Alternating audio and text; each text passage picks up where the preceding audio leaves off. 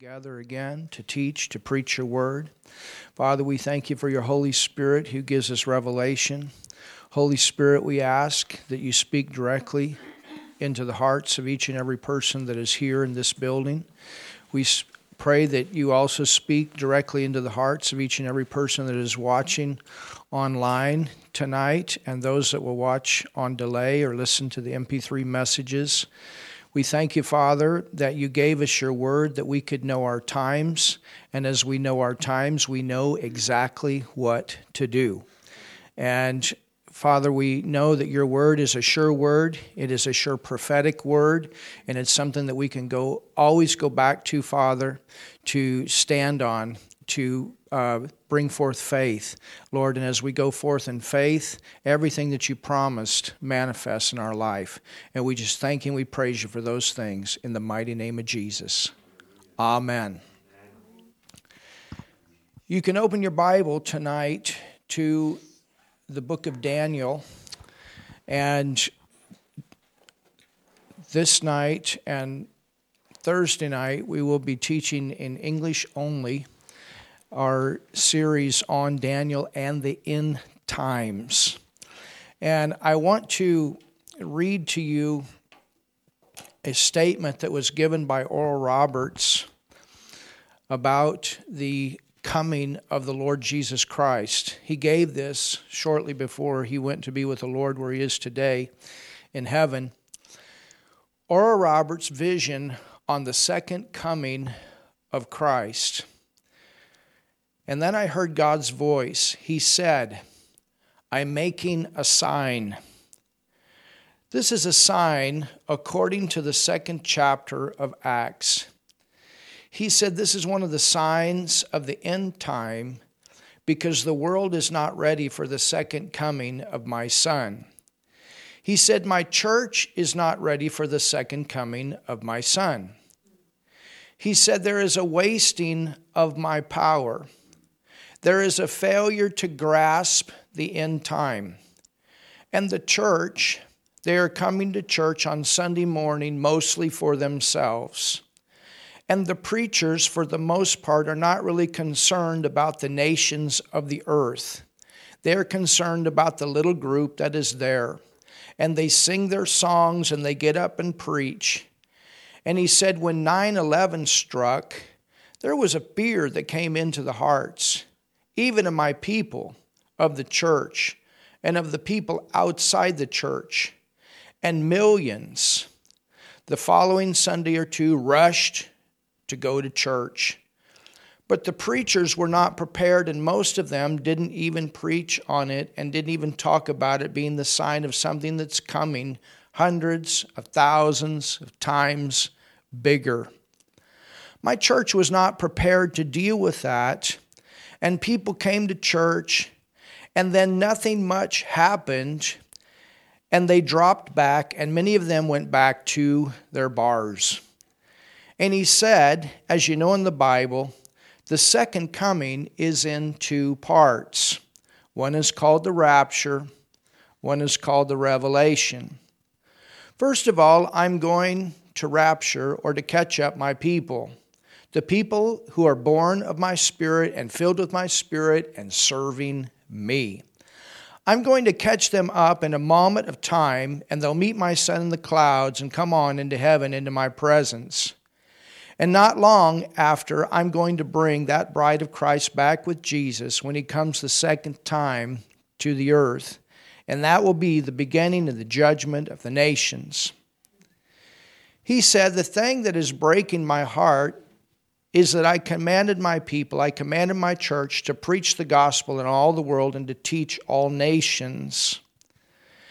And while there are evangelists and pastors and prophets and apostles and all kinds of my workers in various parts of the world, and some in the nations of the earth, it is just a drop in the bucket to what I commanded my disciples to do. And I love people so much I cannot afford to let people go on like they are. And he said, Now there's got to be preaching with fire in the belly. There's got to be an anointing of the Holy, Holy Ghost.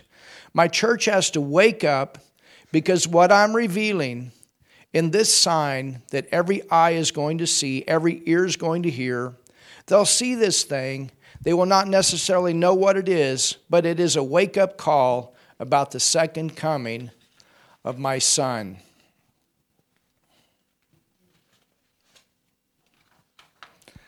I cannot let anybody live and die without knowledge that my son is coming back the second time. Amen. Amen.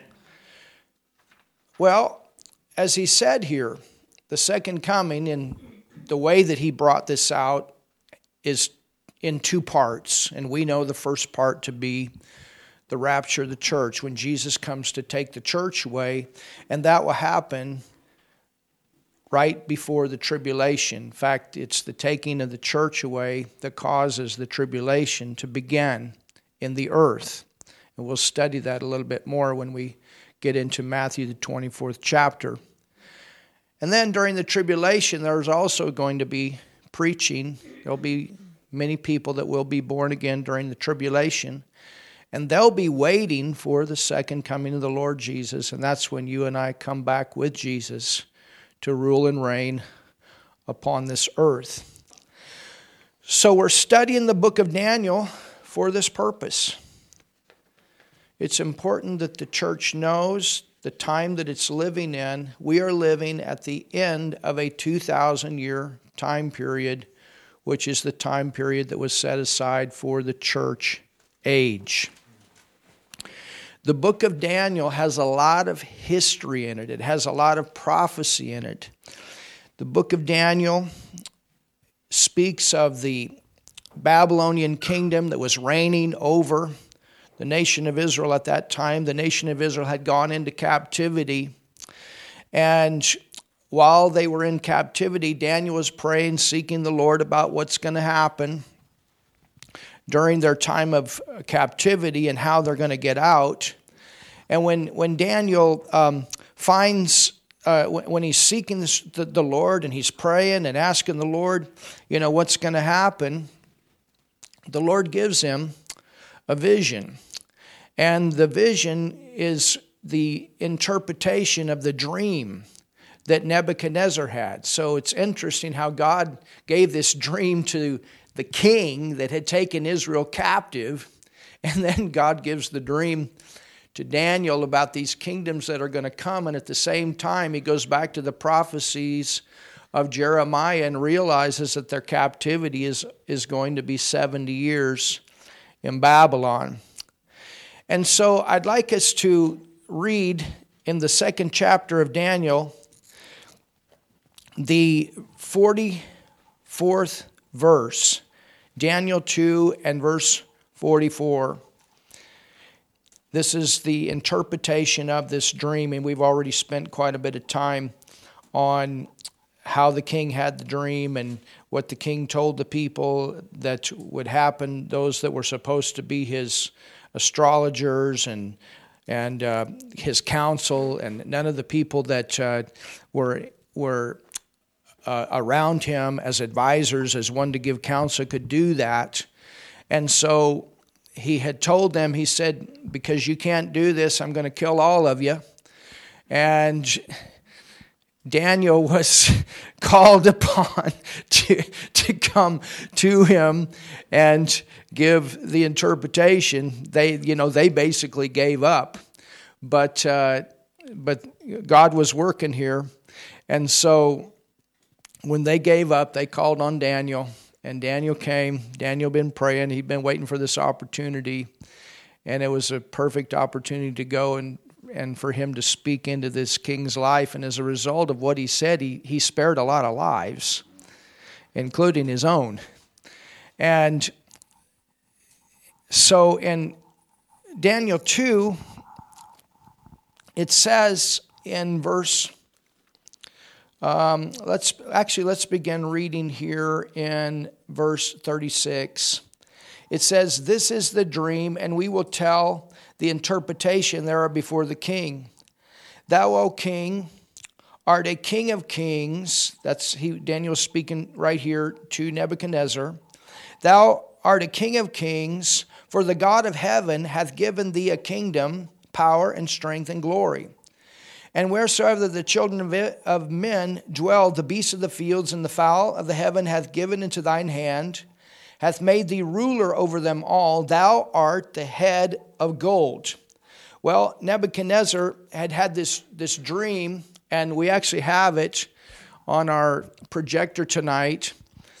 But he, he had this dream of this big statue and it was it was it was big it was terrible it shocked him it shook him up he couldn't he couldn't get rid of it. And the statue was was this big figure of, of a man and the head of the figure was a head of gold and the arms of the statue were arms of silver and chest. And then you have the waistline that was of brass and then you have iron, which had to do with the legs. And on this one, it doesn't go on down, but it also makes a separation between the legs and the feet. And the feet were made of iron and clay. And so in this statue was represented five kingdoms, one kingdom that was in existence at that time. And these are all kingdoms that would dominate over Israel was when Israel was in a condition of compromise or in a state of apostasy. And so we, you remember that for 490 years, God gave Israel a chance to repent, to come back to Him, to come back to Him, to, to get back in, into the right way. And because of their compromise, they ended up um, losing the protection of God, and they ended up being taken. Uh, the, the city of Jerusalem ended up being seized and then taken the the uh, elite Israelites were taken captive uh, back into Babylon, and so this kingdom, the Babylonian kingdom, was the one that was reigning over Israel. Uh, uh in in their in the or they brought them into captivity and were, were reigning over them, and then later on would come another kingdom, and this is actually a Medo Persian kingdom. It was two kingdoms that had come together. The Persians had actually conquered the, the uh, Medes, and they left the, the king Mede into power. And so when the Persians came and conquered Babylon, the, uh, the king that was, uh, which was Darius, that was the king of, of, uh, of the Medes, he was actually left in Babylon to be in power uh, over the Israelites, and the uh, um, and Cyrus went on. He he went on and he continued to conquer, and then and then um, later on comes the Grecian kingdom, and that was a kingdom that was uh, controlled by Alexander the Great. And then later on comes the Roman kingdom, which is represented in the iron. And then we right here we have another whole period of time. There's there's a little bit of a break, and actually it's a, not just a little bit, about a 2,000 year break, and that's the church age, and that's down here on the ankle, and then comes this next kingdom, and right now is the uh, the the process has begun in the earth where this final kingdom is is in its making, and that is the revised Roman Empire. And I'm going to read you some information about that tonight as well. I have some very interesting information to read to you on how the EU was formed. So, it says that uh, King Nebuchadnezzar, you are the head of gold. You're the, you're the one. And after these shall arise another kingdom, inferior to these. So we have from gold to silver to brass to iron to iron and clay. So their value is a little bit less as they come along. Gold is more valuable than silver, silver more valuable than brass, brass more valuable than iron, iron more valuable than iron and clay. And that's what we see here. It says, And after thee shall arise another kingdom inferior to thee, and another third kingdom of brass, that's the Grecian Empire, which shall bear rule over all of the earth. That's this is the known world at that time. And the fourth kingdom shall be strong as iron. Well, it's interesting it says that because the Roman kingdom was the, the, the, longest reigning kingdom, about a thousand year reign, and it's represented by the legs.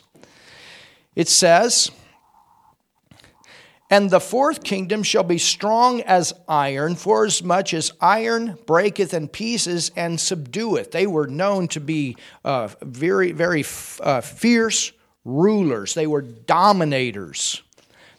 That's the Roman kingdom was known to, to be that way, to be a very harsh, dominant kingdom. Forasmuch as iron breaketh in pieces and subdueth all things, and as iron that breaketh all these, shall it break in pieces and bruise. Verse 41 And whereas thou sawest the feet and toes, I notice it makes specific mention of feet and toes. When you go into the book of Revelations, it talks about the ten toes. Part of potter's clay and part of iron. So now we're down on the bottom of the statue. Part of iron, part of clay.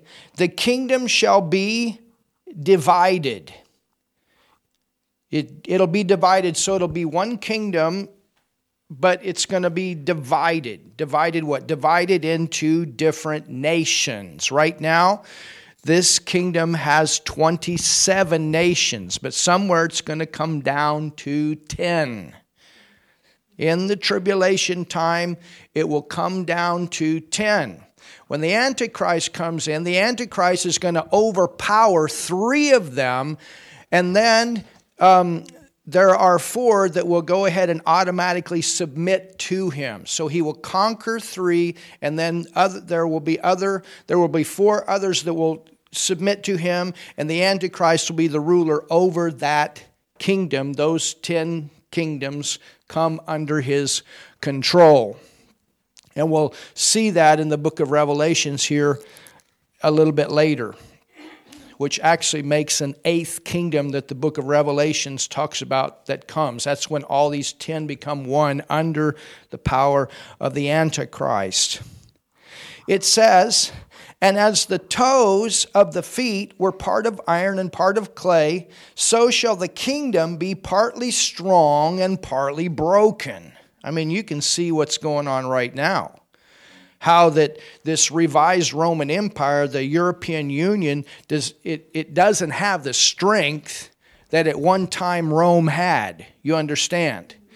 One time it looks like it's going to be together, one time it looks like it's going to fall apart. You don't know what nation's going to stay, what nation's going to leave. You understand? I mean, you're hearing it in the news at different times. This nation's talking about leaving, this nation's talking about coming in. And right now, we have 27 nations that are a part of that.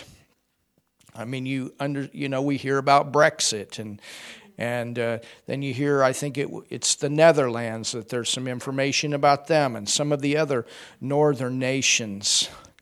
So it says verse 43 And whereas thou sawest iron mixed with miry clay, they shall mingle themselves with the seed of men, but they shall not cleave one to another. So even though they're one, they still have their individualities. It's a little bit different. You know, in, in America, you have 50 states, and things are basically common among those states. But here you have different nations as one European Union, but you still have your different personalities, your different cultures. Basically, in America, you know, you go through the states and the culture's basically the same among those 50 states. Sure, there's different governors and things like that, but the culture's basically the same. But here, you've got all these different cultures and personalities and ways of doing things, yet as one under the European Union. You understand, here in Europe. So it is, a little bit different. It says it's, it's the same in Africa. It's interesting because you go into the different, and even though it's Africa, you have this one, but you still have a little bit different cultures with those different nations. Verse 44 And in the days of these kings shall the God of heaven, oh, look at this, I like this, shall the God of heaven so these, these are man's kingdoms, man's ideas, man's ways, and this is the reason that these kingdoms will never last because they're mixed. You understand? And this is the reason that you will never have worldwide peace until this final kingdom comes. And the reason that you won't have it is because all these other kingdoms have imperfections in them. But when Jesus comes, it'll be perfect. he's the only one that can be the perfect ruler. That's why he's the King of kings. And he's the Lord of lords. It says in verse 44 And in the days of these kings shall the God of heaven set up a kingdom, which shall never, hallelujah. This is a perfect one. This is longer than a thousand years of Rome. it says, which shall never. Aren't you glad you're in that kingdom? and aren't you glad that kingdom is in you? which shall never be destroyed. And the kingdom shall not be left to other people, but it shall break in pieces and consume all these kingdoms, and it shall stand forever. So, this is Jesus' kingdom. This is the kingdom of God. To see the kingdom of God, to enter into the kingdom of God, you must be born again. There is a kingdom, it's God's kingdom. And Jesus will bring that kingdom to the earth. For as thou sawest that the stone was cut out of the mountain. Well, where does God sit? He sits on the mountain in the sides of the north, and Jesus was sent from there to heaven. And Jesus came from heaven. Uh, he, was, he came from heaven to the earth, and it says a, a stone that was cut out of the mountain without the hands of man. That is a reference to Jesus being born into this earth by a virgin. He had to be born by a virgin in order to be a perfect man because Adam in the beginning was the one that's responsible for sin that passed on to the human race. And so Jesus, he, he's that perfect God man. You understand? And, and him being the perfect God man is what qualifies him to be the perfect king in the earth. So it says, Forasmuch as thou sawest that the stone was cut out of the mountain without hands, and that it brake in pieces the iron, the brass. So here we've got all these different metals that are in this statue, these kingdoms that are that are mentioned here in this statue that King Nebuchadnezzar had as a dream and Daniel had it as a vision. It says, Forasmuch as thou sawest that the stone was cut out of the mountain without hands, that it brake in pieces the iron, the brass, the clay, the silver, the gold. The great God hath made known to the king what shall come to pass hereafter, and the dream is certain. The dream is certain. King, this dream will come to pass. These things that you have dreamed are going to manifest in the earth. You are the beginning of that dream. And the interpretation thereof, sure. The prophetic word, the prophetic scriptures, the prophetic dreams that are recorded in the scriptures are sure words from God of things that will come to pass. All of these prophecies, there's not one prophecy that's going to fail. There's not one prophecy that will not manifest. Think about Jesus and how much of him coming to the earth was a fulfillment of Old Testament prophecy. Over and over, the Bible talks about things to come. We're living in the time of the latter rain. The Bible talks about things to come. Hallelujah. We're not only living in the time of the latter rain, but we are living in the time that the stage in the earth is being set for this final kingdom that is mentioned in this statue to manifest. And that is this one of iron and clay on the feet of this statue. When we leave, it will be formed. We're in the process right now, but when we leave, it's going to come down to 10. It will be formed. Wow. And then we're coming at the end. And Jesus come and all these other kingdoms, they, the other ones have fallen, but all these kingdoms from this point on, all of them have failed. And Jesus Christ will reign on a mountain over all of the earth.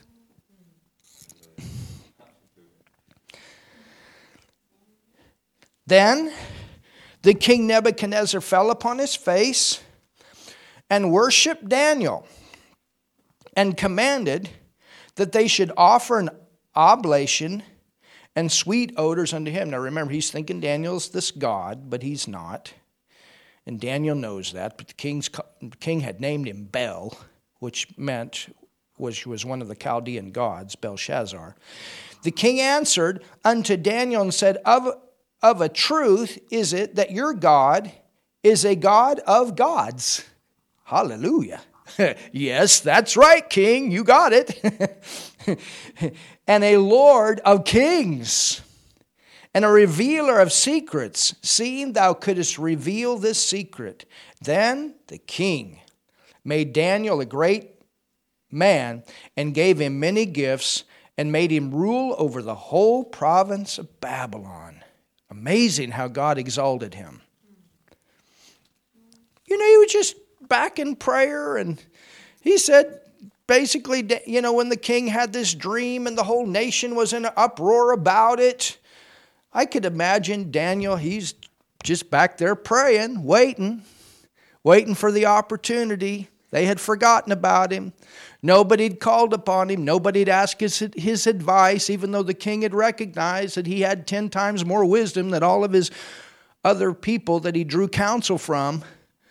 But on this time, when nobody could give the king what the king was looking for, they called on Daniel. And God, through this, brought Daniel all the way up to, to being the third person in charge in the whole nation. Isn't that amazing? right under the king. Isn't that amazing what God did? He will do that. He's got a way to get us into our places where our voice has influence.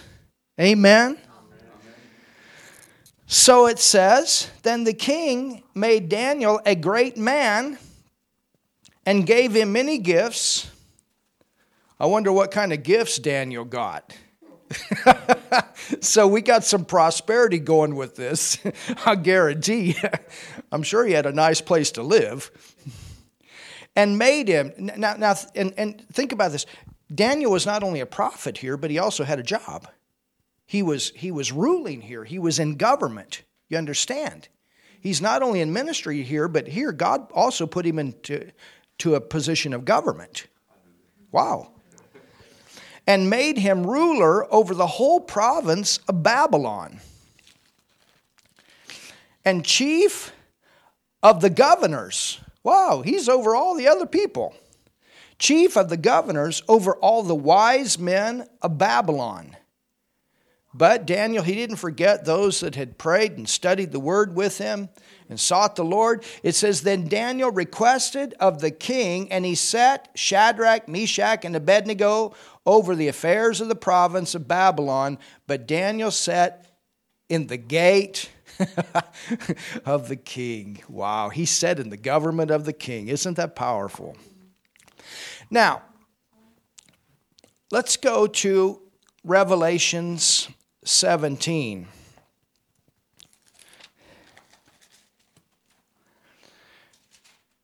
And I want to look at this in a little bit more detail than what we have. Remember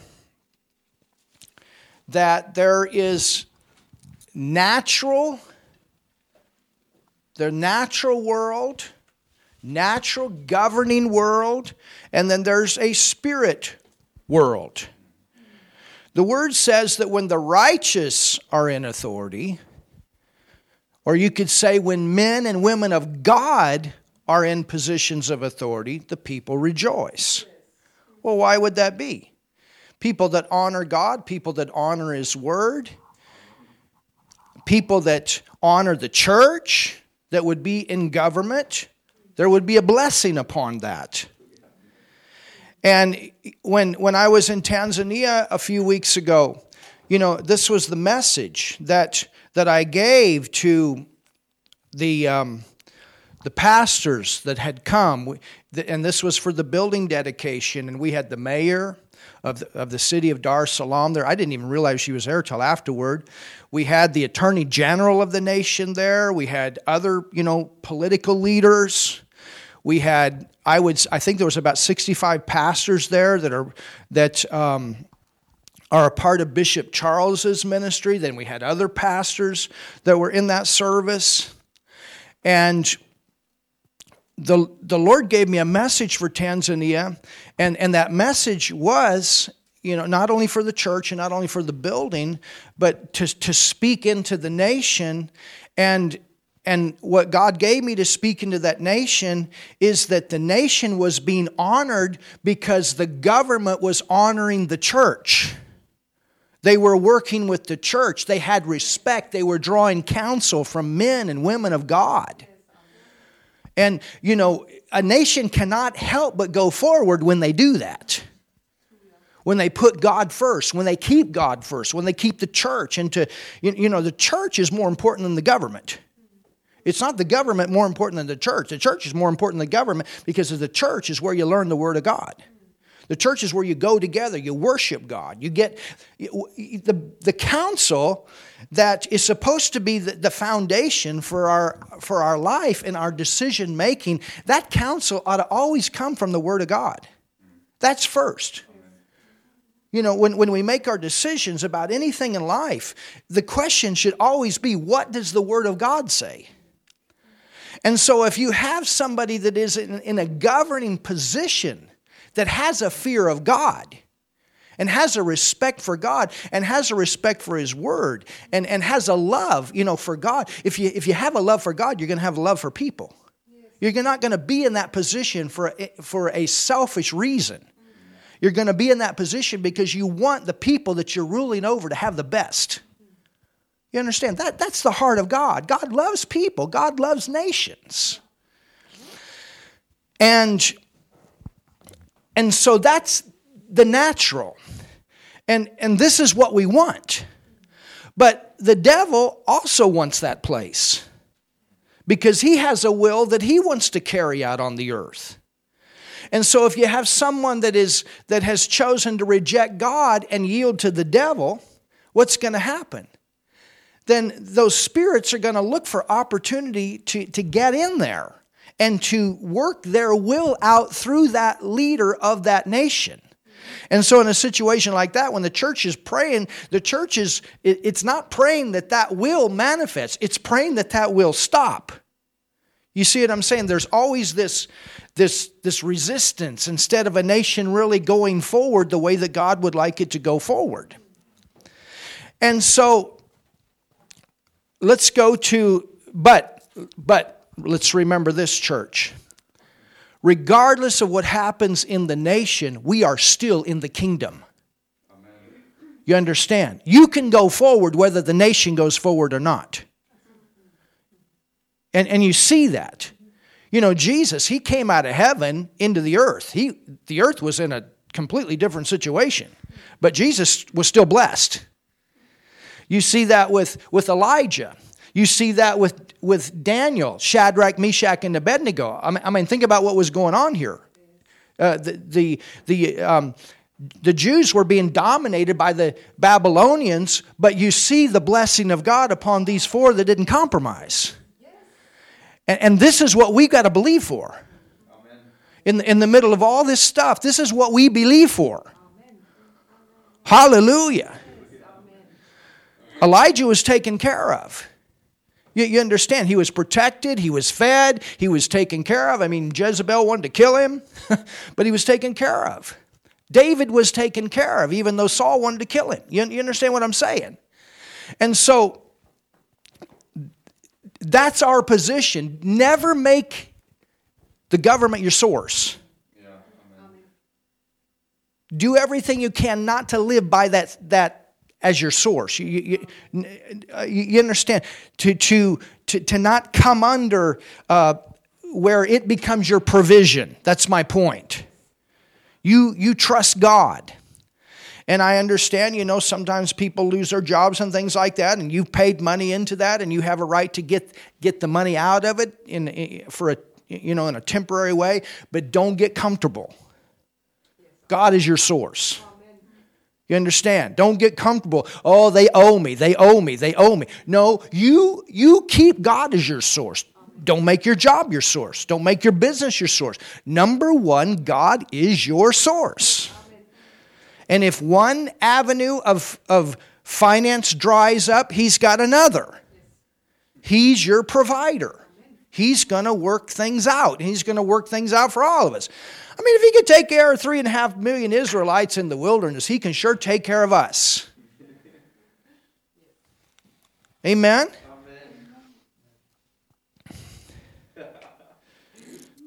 Hallelujah. So that's that's natural, but in in Revelation 17 we get another picture. In Revelation 17 we see what was working behind in the unseen realm of these kingdoms. And and look at one verse here and then we're going to go back to verse 1 go to verse 7 of Revelation 17. It says, and this is John. John is basically getting the same vision that Daniel got, that was in dream form to King Nebuchadnezzar. John is, but but John is getting it in in seven. Daniel and Nebuchadnezzar, they got it in five. But John is getting, getting it in seven, and then later on it goes on and says eighth. I'm going to show you that. And there's a reason it says that. But look at verse 7. It says, And the angel said unto me, Wherefore didst thou marvel? I will tell thee the mystery of the woman. Well, what woman is that? That's the woman that is mentioned in verse 1 that's called the great whore. You understand? I will tell thee the mystery of the woman and the beast. So you've got the woman, which in chapter 1, I mean, verse 1, is a reference to the great whore, and, and that is the one that is over all of these religions. You understand? Every one of these kingdoms were dominated by ungodly religions.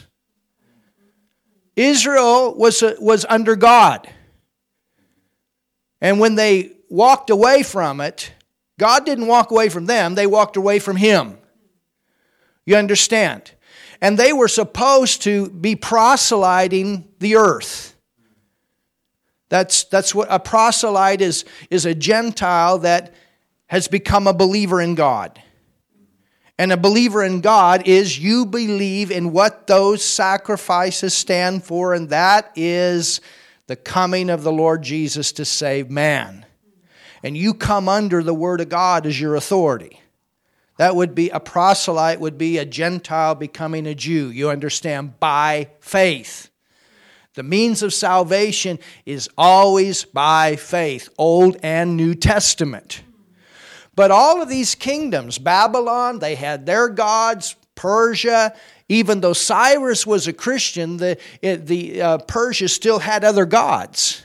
You understand? Then there was the Medes, then there was Alexander the Great, then there was the Romans, and then the revised Roman Empire, it's going to be under the New Age, which is all of these religions doot, doot, doot, doot, coming together as one. You understand? There's one spirit, spirit of religion, which is the spirit of the Antichrist, and out of that comes all these religions. Goes back to the tree of knowledge of good and evil. That's the foundation of the whole thing. It says, so it says, and of the beast. So you got the woman. Well, what would the beast be? The beast has to do with all these kingdoms. So the beast is political, the woman is religious. Can you see this? It's the it's religion and the political together. Or you could say evil spirits in the unseen realm working through the po- politicians in the seen realm.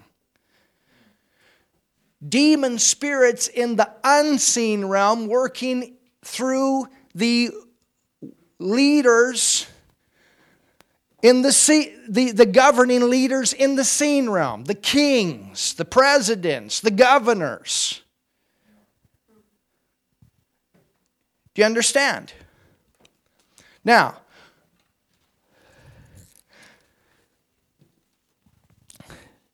verse 1. It says, And there came one of the seven angels which had the seven vials and talked with me, saying unto me, Come hither, I will show unto thee the judgment. Hallelujah. There's going to be a judgment. All these religions are going to be exposed as false religions. None Jesus is the way, not a.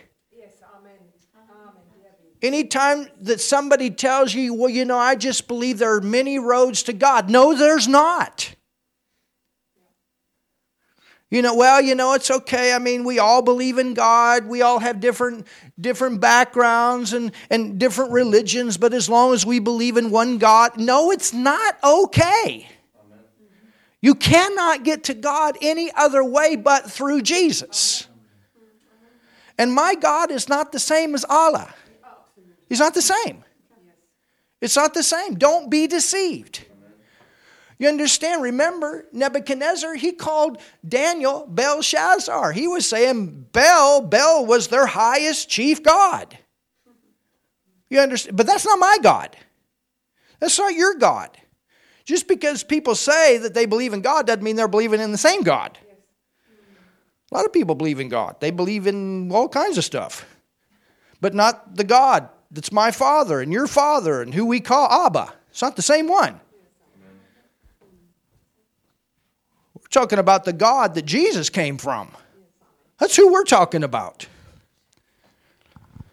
And there's going to be judgment that comes on all these religions. Just like judgment comes on the nations. You understand? Where all these kingdoms are crushed. And Jesus reigns through the whole earth. One world government. But the only way it's going to come is through Jesus. You, see, understand, one world government idea now is an antichrist idea. It's a counterfeit.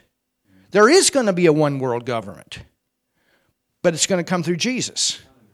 Anything outside of that is antichrist. When man thinks he's going to do it, forget it. When a man thinks he can do it, forget it. He'll never do it. The globalist cannot do it. It'll never come.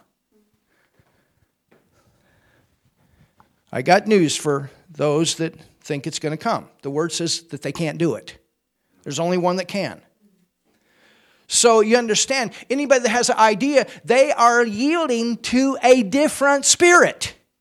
It's an antichrist spirit.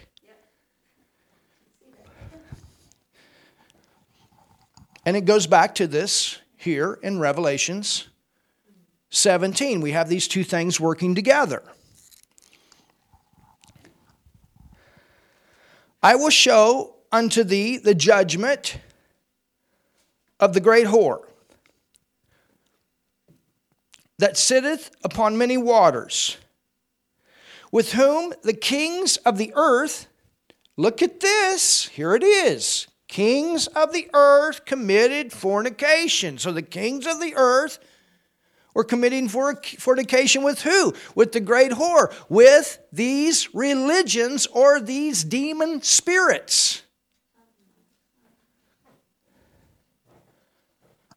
You know, Hitler was heavy into witchcraft. You understand? Where do you think he got all the ideas that he did? It didn't come from God. It came from a wrong spirit.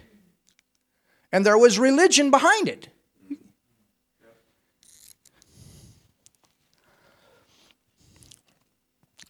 It says, with whom the kings of the earth have committed fornication. So the kings were in bed with the whore. You understand? If it's not God, it's whoredom, it's idolatry. Idolatry is spiritual adultery. And the inhabitants of the earth have been made drunk. Remember how we saw on the day of Pentecost that Isaiah prophesied that they were drunk on religion? have been made drunk with the wine of her fornication. So he carried me away in the spirit into the wilderness. In an interesting, that's where Jesus was tempted. So he carried me away in the spirit into the wilderness, and I saw a woman set upon a scarlet colored beast full of names of blasphemy all of these religions are religions of blasphemy. It's man coming up with his own ideas, his own ways about God, which is contrary to God's way. That's blasphemy. When you think your way is better than God's way, it's blasphemy. You understand? When you come up with a religion that is contrary to the Word of God, that's blasphemy.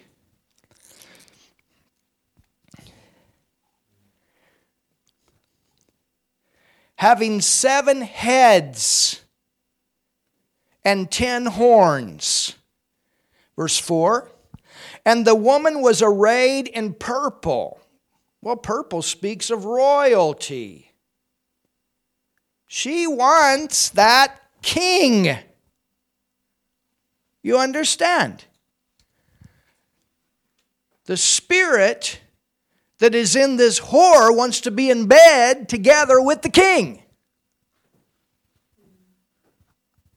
And she does it through these religions or these demon gods.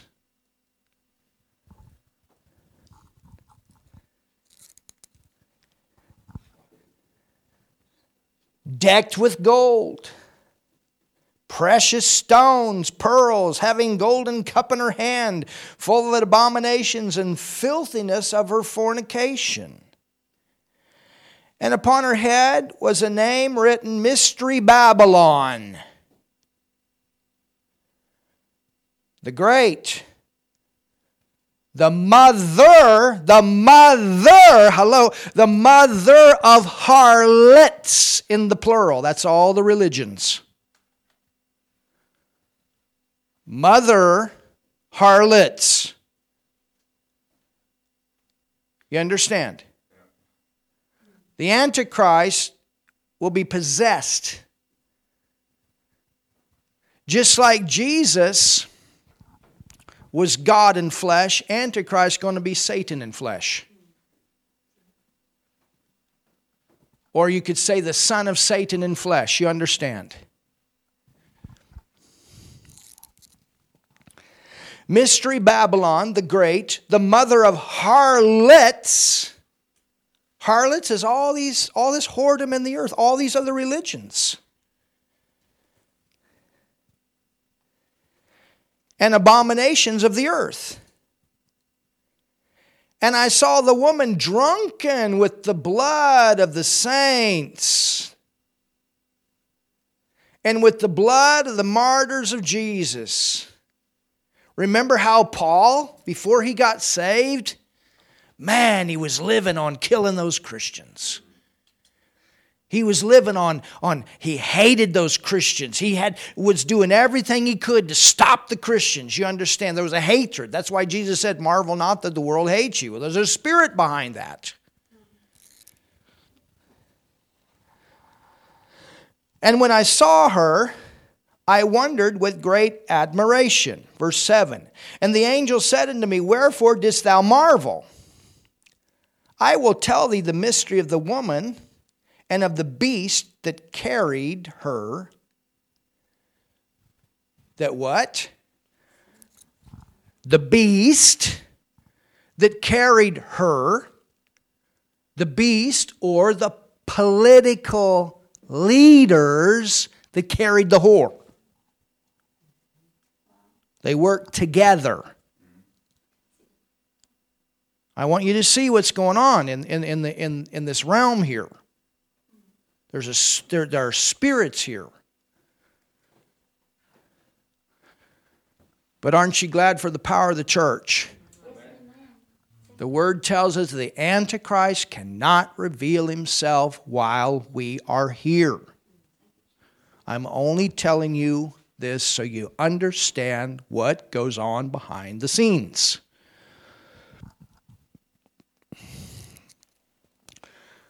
I mean, You've got governing leaders that are professed homosexuals. There's a spirit behind that. The Bible calls it an unclean spirit. And the idea is it's okay for them, it's okay for us. So we bring this whole culture in that is a, an abomination to God to break down what God ordained to be honorable in the nation, and that is marriage between a husband and wife. That's the whole thing to, to bring division, to weaken the nation. Sin weakens the nation. You understand?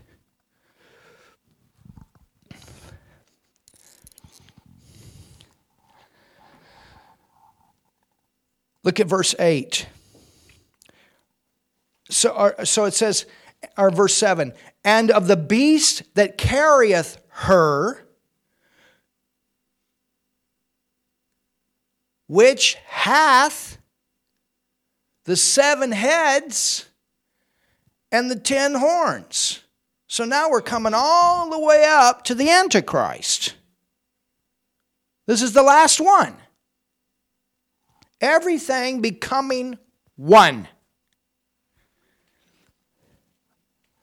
Verse 8 The beast that thou sawest, now look at this, was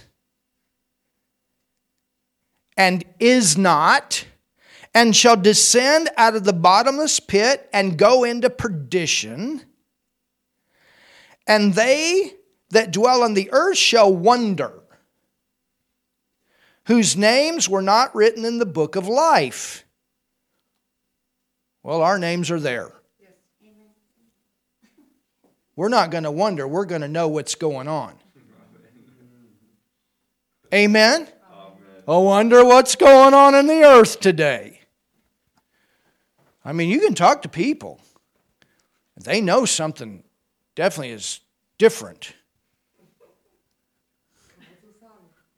Man, I was at the store today and, you know, I just was standing there and getting something for Rafaela, and I was, I don't know, standing from here to here, and this woman turned around, Abstand, Abstand. I said, My goodness.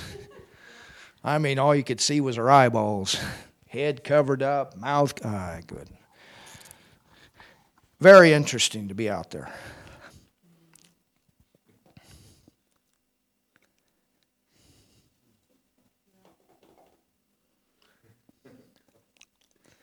The beast that thou sawest was and is, and shall descend out of the bottomless pit and go into perdition, and they that dwell on the earth shall wonder whose names were not written in the book of life from the foundation of the world. When they notice from the foundation of the world when they behold the beast that that was that was and is not is not that's good That means he's not going to exist. There's coming to an end. He was, he is not, and yet is. Well, yet is, at this time, the Jews were under the control of the Romans. You understand?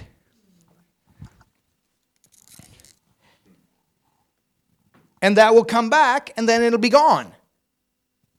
Jesus coming. Praise God.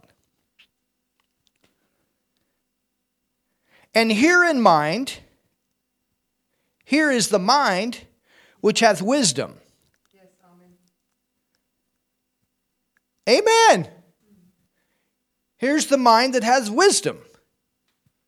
When you know what the Word has to say about your times, you can make good decisions. And good decisions is, is, is having wisdom. And here's the mind which hath wisdom. The seven heads are seven mountains. Look at this seven mountains on which the woman sitteth. Seven mountains. Yeah, but Nebuchadnezzar saw five. Well, what Nebuchadnezzar saw was his kingdom and then four to come. But what John saw was the two kingdoms before Babylon, and that was the king that was the Egyptians that ruled over the Israelites, and then later on the Assyrians.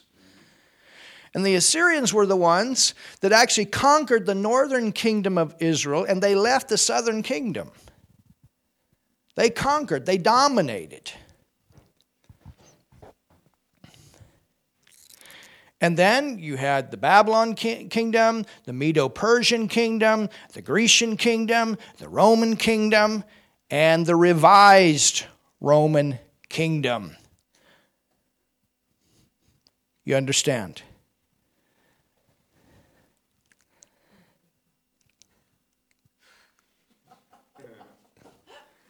And here is the mind which hath wisdom. The seven heads are the seven mountains. Well, the mountain here is, is, is symbolic of kingdom. God sits on the mountain in the side of the north of heaven. It's, his throne is there. It's talking about the center point of, of, what, dom, of, of what reigns in the nation where the center point is. Jerusalem, the capital of Israel, that's the center point. You understand? Mountain is speaking about the center point, where the center of the kingdom is to go out, from there out.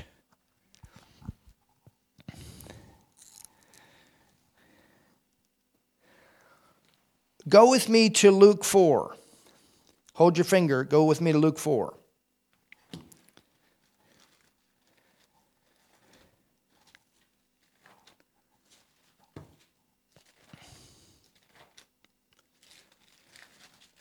Look at this.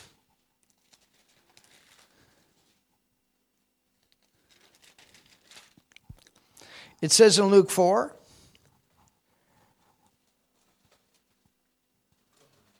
verse 1 And Jesus, being full of the Holy Ghost, returned from Jordan and was led by the Spirit into the wilderness. It's interesting that that comes up in Revelations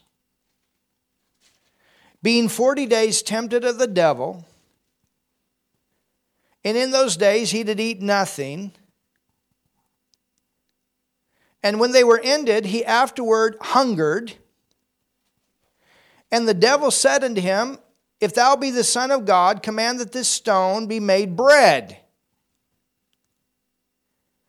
And Jesus answered and said, It is written that man should not live by bread alone, but by every word of God.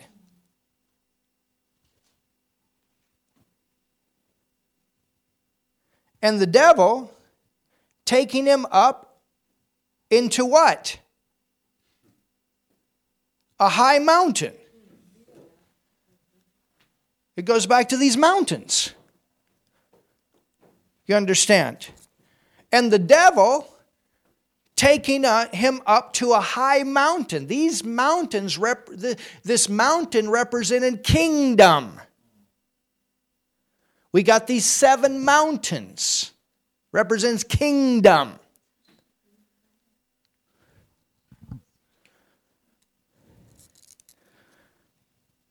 I mean, even here in Germany, they there's there was different kingdoms throughout this land, and and and I think there's that there's different like high places where castles were put. Kingdom. Bamberg. There's something about the hills in Bamberg that that uh, Pastor Gunter was telling me about. Of course, you see the Catholic Church are always trying to put their church on the highest place in the city, too. I've noticed that as I've done a lot of traveling through this nation.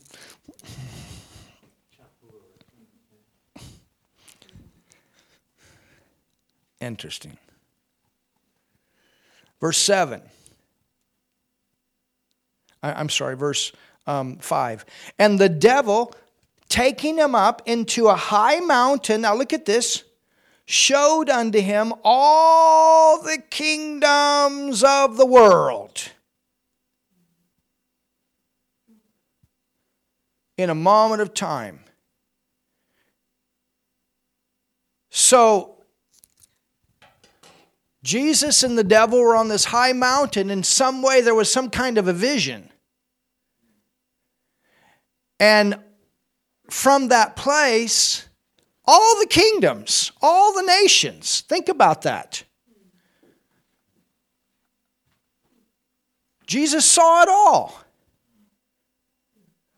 Now remember, Jesus, he's coming back as the King of Kings and the Lord of Lords to set up camp. He's coming back to rule the whole earth. When he's in Jerusalem, ruling from Jerusalem, he's going to be ruling over America, he's going to be ruling over Russia, he's going to be ruling, hallelujah, over China over Australia. Man, I watched a documentary last night from Australia where they were looking for gold. That was interesting. They found it too. Anyway, that's a side thought.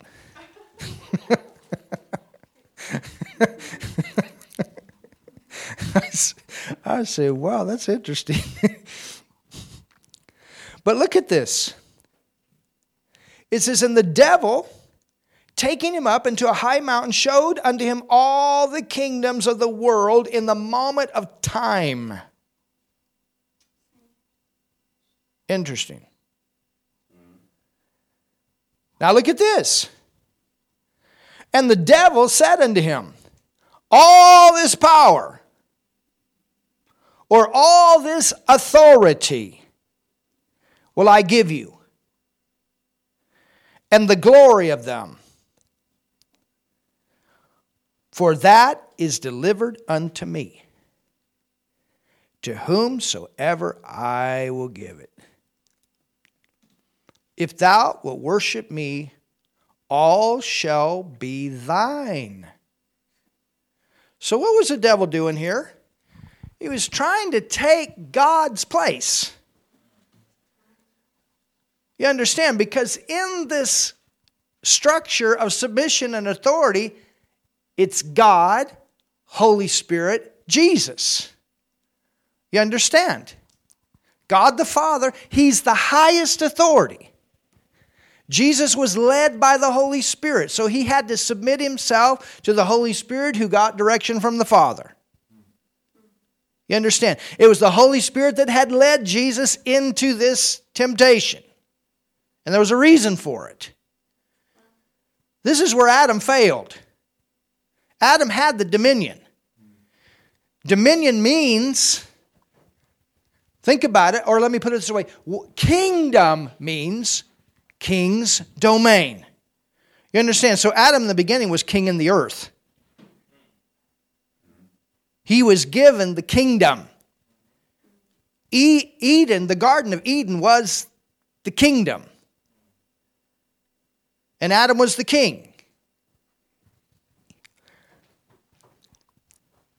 Eve was the queen. You understand? They were given dominion. They were the kings. They were, they, they, were, they were to dominate, they were to reign over the earth.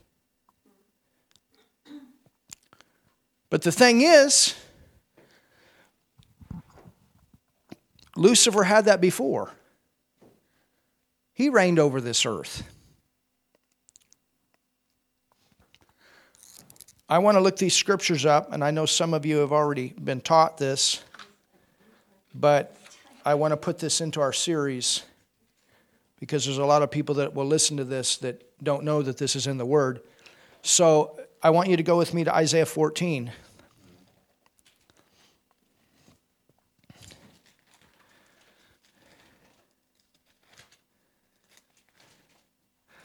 Isaiah 14, and, and look here at verse 9.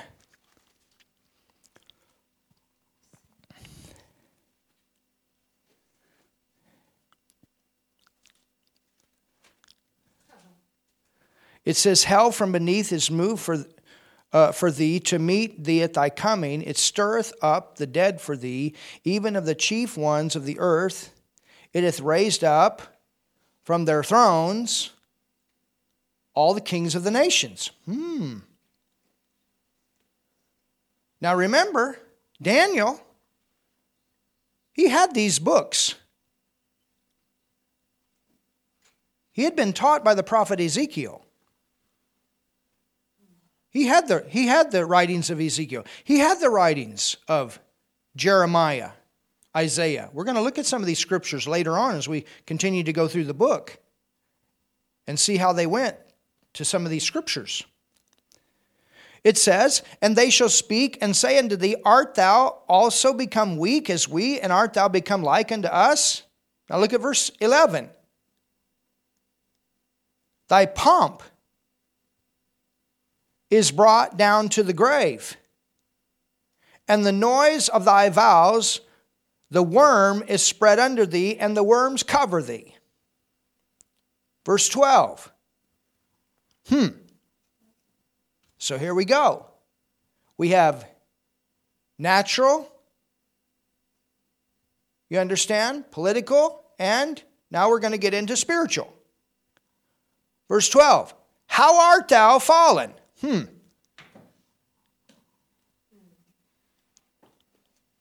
From heaven, O Lucifer.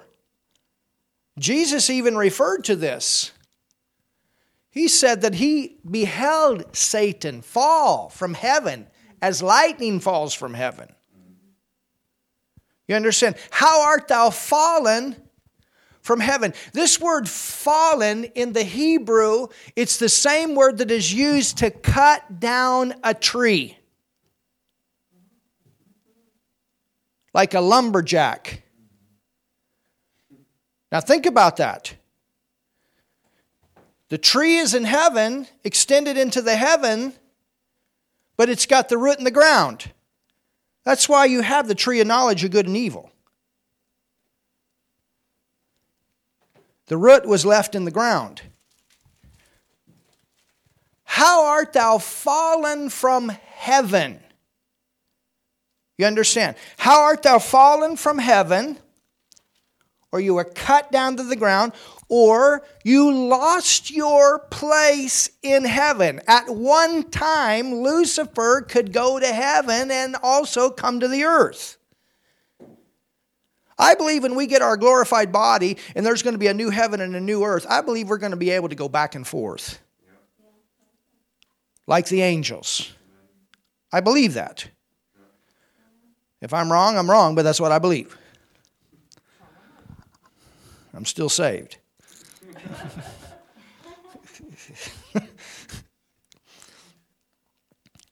How art thou fallen from heaven, O Lucifer? Son of the morning. How art thou cut down? That's it right there. You're cut down to the ground. To the what? To the ground. This was when he could go to heaven. Can he go to heaven today? No, absolutely not. He's been kicked out. But there was a time as Lucifer, not as Satan. That was his name before he fell. He was one of the three archangels. He was the angel that led praise and worship. That's why music, we really have to pay attention to what we listen to. There's great music and there's a lot of perversion in music.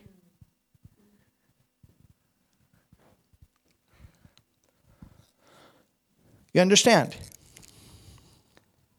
It says, How art thou cut down to the ground? Well, what's the ground? It's the earth. Look here, which didst what? Weaken. Weaken what? The nations. So when he had a position in heaven, there were nations in the earth. In some way, he worked to cause these nations to be weakened. And what was that?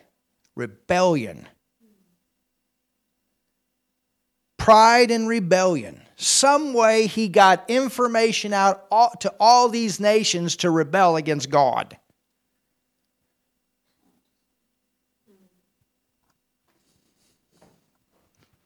Now, do you understand why he wants to get into the kings? Now, do you understand why it's important that righteous people fill those positions? Now, do you know why it's important that the church stand up for what's right? Now, do you understand why it's important that the church also have a word to say about things in politics?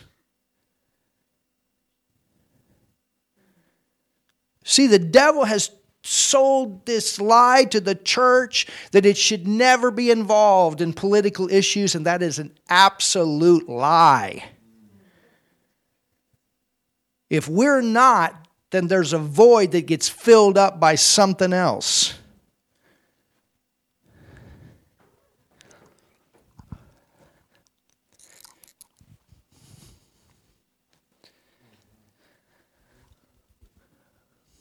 Are you learning something tonight?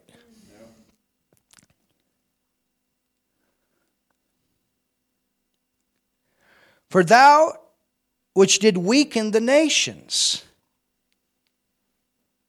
Remember? Satan took Jesus to that high mountain and showed the nations of the earth.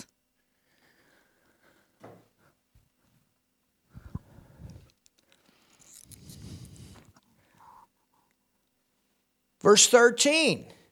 Here's what happened. Here's how he weakened the nations. For thou hast said in thine heart. So something started happening on the inside of Lucifer. What was it? Pride. I want to be like God. Who does he think he is? I want his place. I want his throne. I want to be the ruler over all the earth. I want power. Do you understand this? It's not about money, it's about power. It's about control of everything it can have control of. Do you understand what spirit is working? I want to be God. I want to be the highest authority. I, I, I, I.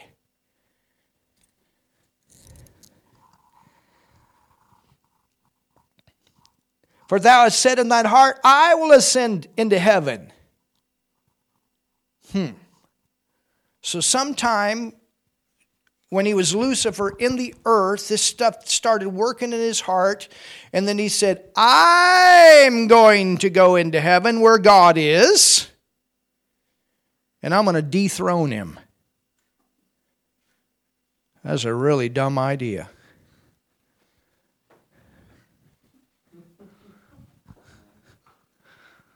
That's about as dumb as you could be. But but but he he he thought on this so much that he started believing a lie. And that's the way the devil works. To put something out over and over and over to where people actually believe a lie is the truth.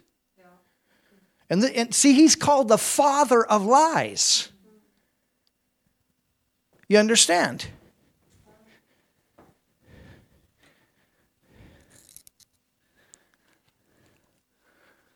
In the media, it's called mockingbird.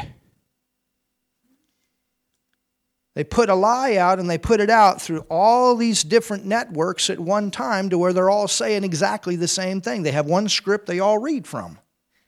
It's the truth. It's called Mockingbird. It really is the truth.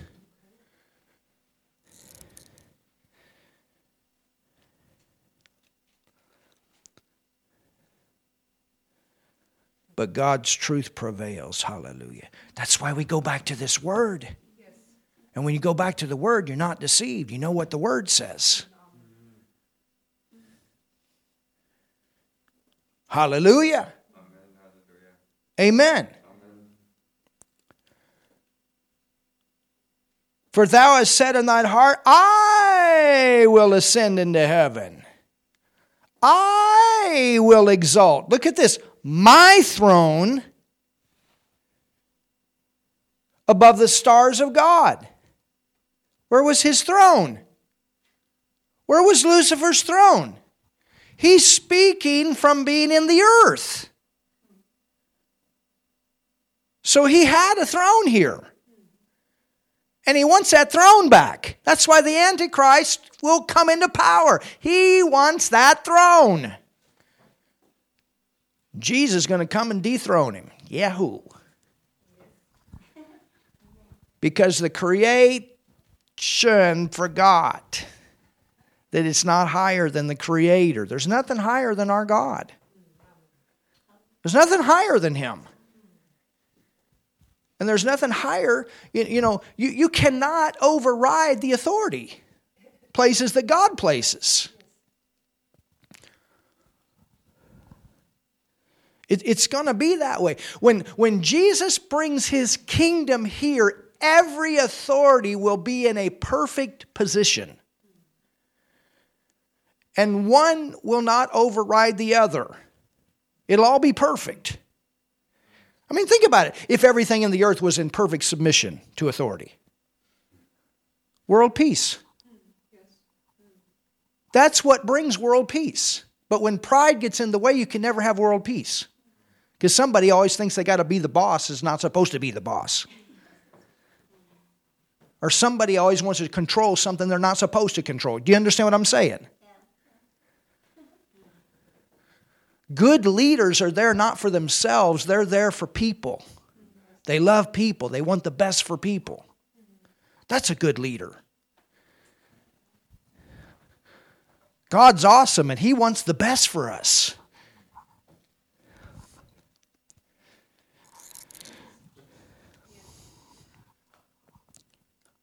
I will exalt my throne above the stars of God. I'm going to be above the angels.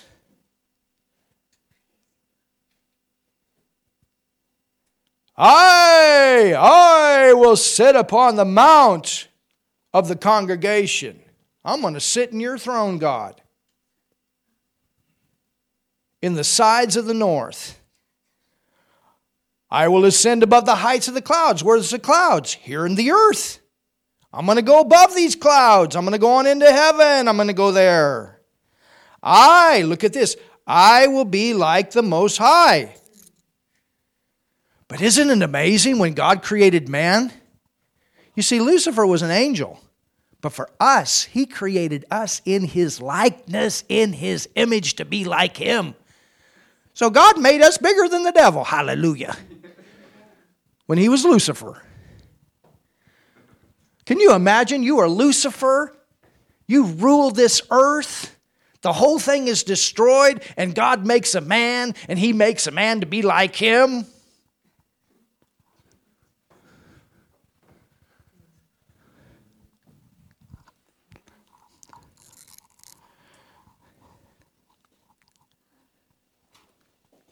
I will be like the Most High. Remember what Lucifer or what Satan said to Eve? If you eat this, you'll be like God. They already were.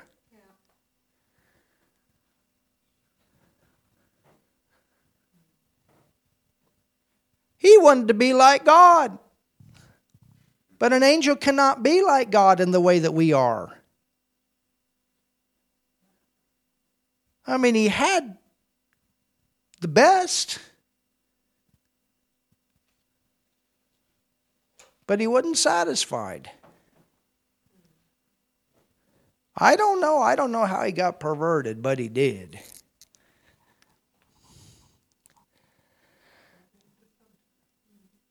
Yet, thou shalt be brought down to hell.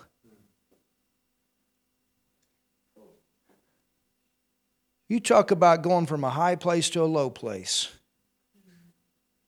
to the pit.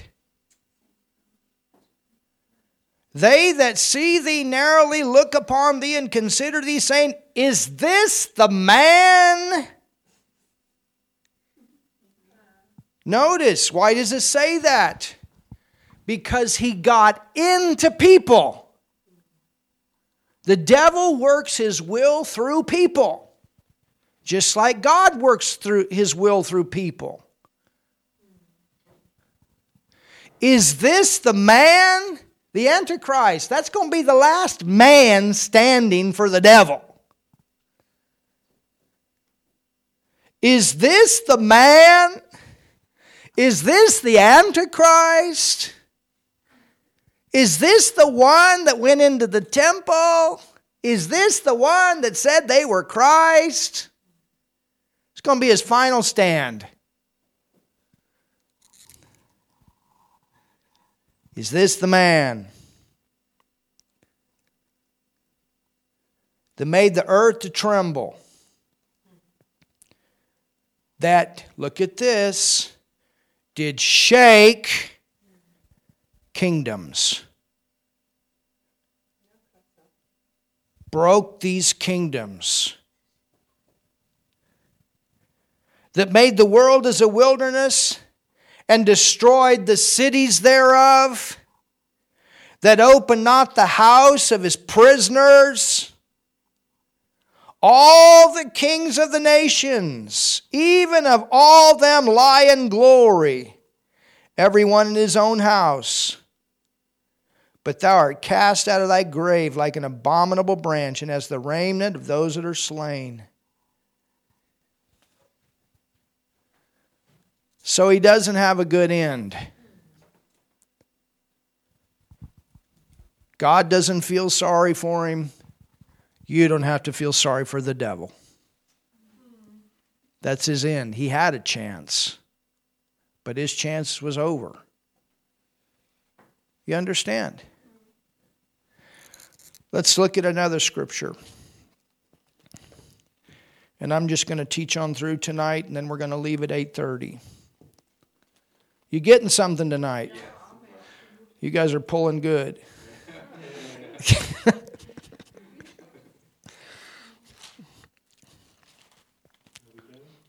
Ezekiel 28, look at this. So, so can, you, can you see now? Do you, do you understand this issue with these kingdoms? The political and the religion political and religion. Well, when we say religion, we have to look at the spirits that are behind that. The devil works through religions. Satanism is a religion. You understand? All these things. Um, idol worship, that, those are false religions. These are abominations. There's no nice package on religion, it all comes from the devil. We don't have religion, we have relationship.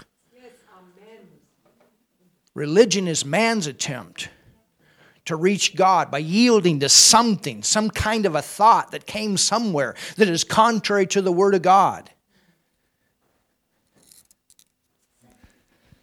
All in, in Corinth, there was, I mean, in, in Athens, 30,000 idols. Every one of those idols was dedicated to some demon god. These were all religions.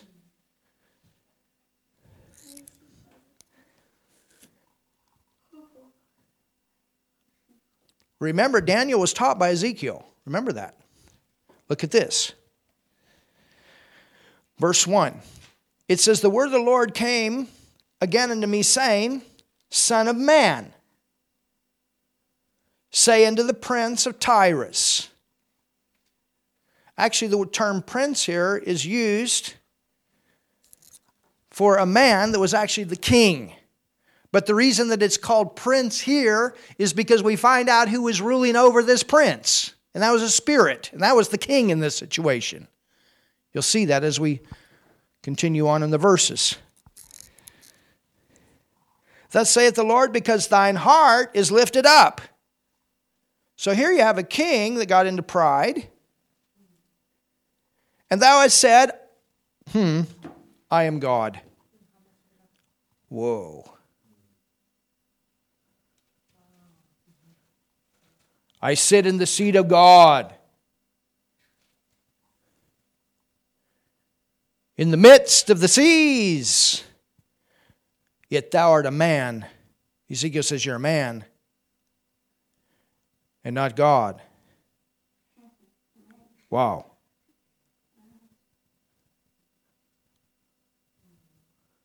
Well, to, to Lucifer, you're not God, you're an angel to a king, a president, a governor that thinks that they're God, no, you're not God, you're a man. There's somebody higher than you.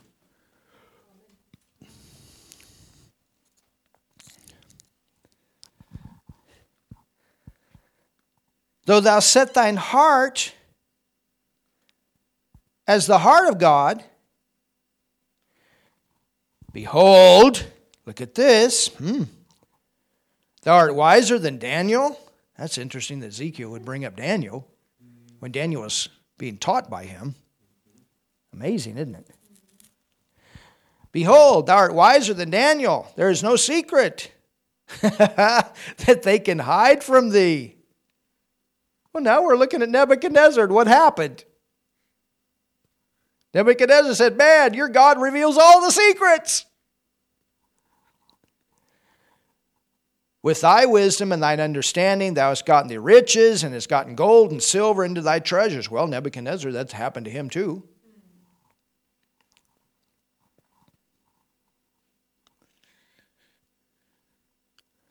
By thy great wisdom and thy traffic hast thou increased thy riches, and thine heart is lifted up because of thy riches. Hmm.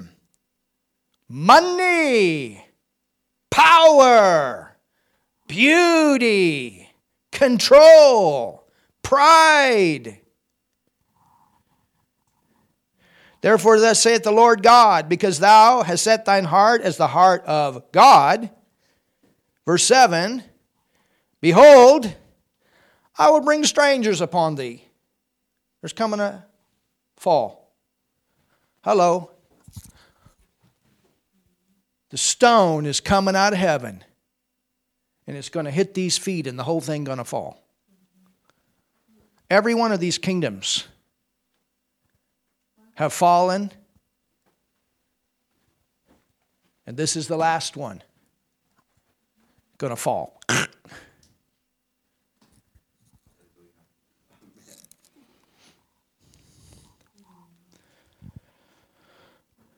The terrible of the nations, and they shall draw their swords against the beauty of thy wisdom, and they shall defile thy brightness. They shall bring thee down to the pit. Thou shalt die the deaths of them that are slain in the midst of the seas. Will thou yet say before him that slayeth thee, I am God, but thou shalt be a man, and no God in the hand of him that slayeth thee.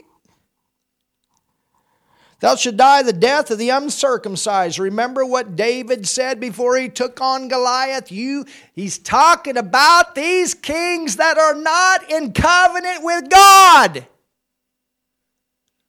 They don't know the Word of God. They've chosen not to go with God. They've chosen not to go the ways of God. They're uncircumcised. They're not in the covenant. We're in a different kingdom. We're in covenant. Hallelujah. We're in covenant. Don't forget that. They don't have a covenant if they're not born again. We're in covenant. When we when we believe in Jesus and, and, and we're sons and daughters of God, we're in the covenant. Hallelujah. We're on a different, whole different system. We're in the world, but not of it. Somebody say something.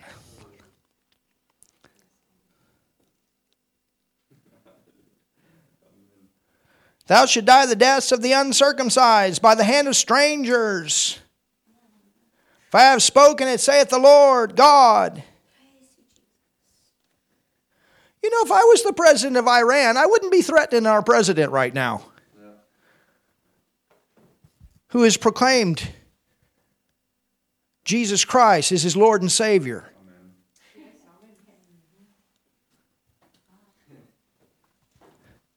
You understand? But there's a spirit behind that.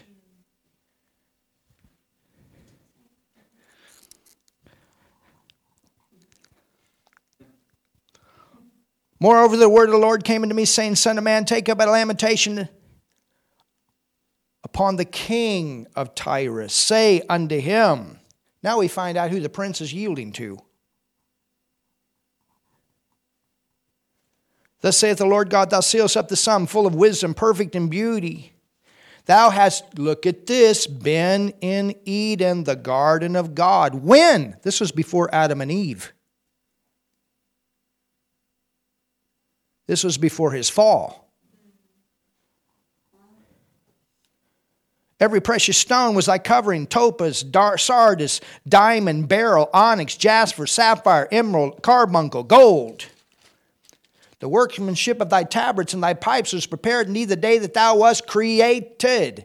Thou art the anointed cherub that covereth, and I have set thee so. Thou wast upon the holy mountain of God. So he had a place in the earth and he had a place in heaven.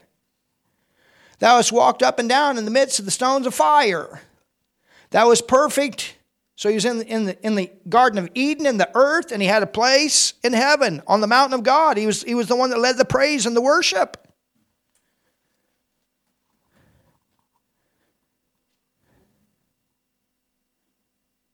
You learning something tonight? Can you see these things working together? I want you to see this. That was perfect in the ways that they, from the day that thou was created till iniquity was found in thee. By the multitude of thy merchandise they have filled the midst of thee with violence. Thou hast sinned, therefore I will cast thee as profane out of the mountain of God. I will destroy thee, O covering cherub, from the midst of the stones of the fire. Thine heart was lifted up because of thy beauty. Thou hast corrupted thy wisdom by reason of thy brightness. He started looking to himself. I'm a self made man got into pride. I will cast thee, cast thee to the ground. Where's that? We're talking about heaven, earth. I will lay thee before kings, that they may behold thee. Thou hast defiled thy sanctuaries by the multitude, thy iniquities by the iniquity of thy traffic. Therefore I will bring thee forth fire from the midst of thee, it shall devour thee, and I will bring thee to ashes upon the earth in the sight of all that behold thee, Jesus, when he comes. And they that know thee among the people shall be astonished at thee. Thou shalt be a terror, and never shalt thou be any more. Wow. Our kingdom is greater. Our kingdom is greater. But I want you to see that make, this is what makes the difference between good kings and bad kings, good nations, bad nations. Who's in control? In the political realm. You understand? The body of Christ has always got in a different kingdom, but it's always good when the political leaders are in the same kingdom. Because then you got two working together. And that's why you see the kind of blessing flowing in the nation of Tanzania that you do right now. They work together. Hallelujah. Father, I thank you for your wonderful word. And I thank you, Father, for, for teaching us tonight. I thank you, Father, that, that greater is he that is in us than he that is in the world. I thank you that we can do all things through Christ who strengthens us. I thank you, Father, hallelujah, for total victory in our lives. I thank you, Father, that as we pray, things happen and your will is released here in this nation, in Germany, and abroad. I thank you, Father, that your word goes out, that multitudes of people get born again, they come into your family, and they go forward and they help us, Father, and help the universal body of Christ to bring in this last day harvest before the return of of your Son, Jesus Christ. I thank you. If you've never received Jesus, I want you to pray with me right now. You can get God's kingdom in you and, and you can come into the kingdom. Just Jesus took your sin, He died on the cross, He went to hell for you, He raised from the dead. And if you believe in Him as your personal Savior, God comes to live inside you. You are you become a child of God. Hallelujah. So pray this with me. Jesus, thank you for dying for me. Thank you, Jesus, for taking my sin on the cross. Thank you, Jesus, for going to hell for me. Thank you, Jesus, for raising from the dead and conquering the devil. That I can have new life. That I could be forgiven of sin. And that I could be in God's kingdom. Jesus, I accept you as my Lord, my Savior. And I'm now saved. I'm now born again. We love you. And if you prayed that prayer, that's the most important thing you could ever do. And you just became a Christian. Learn the Word of God, learn, get you a Bible, get into a good church, it'll teach you the Word of God, and you'll grow and grow and grow. We'll be back tomorrow night again at 7 o'clock. We got some powerful things that'll come tomorrow night as well. So we'll see you then. We have to go here in Germany. They have a curfew here that we have to be home by 9 o'clock. So pray for us, and, uh, and we're praying for you. We love you. You're God's best. And uh, keep our American nation lifted up. Tomorrow is a very, very important day. Today is a very, very important day. And uh, just keep, keep that nation lifted up as well. So we see you. We love you. You're God's best. Amen.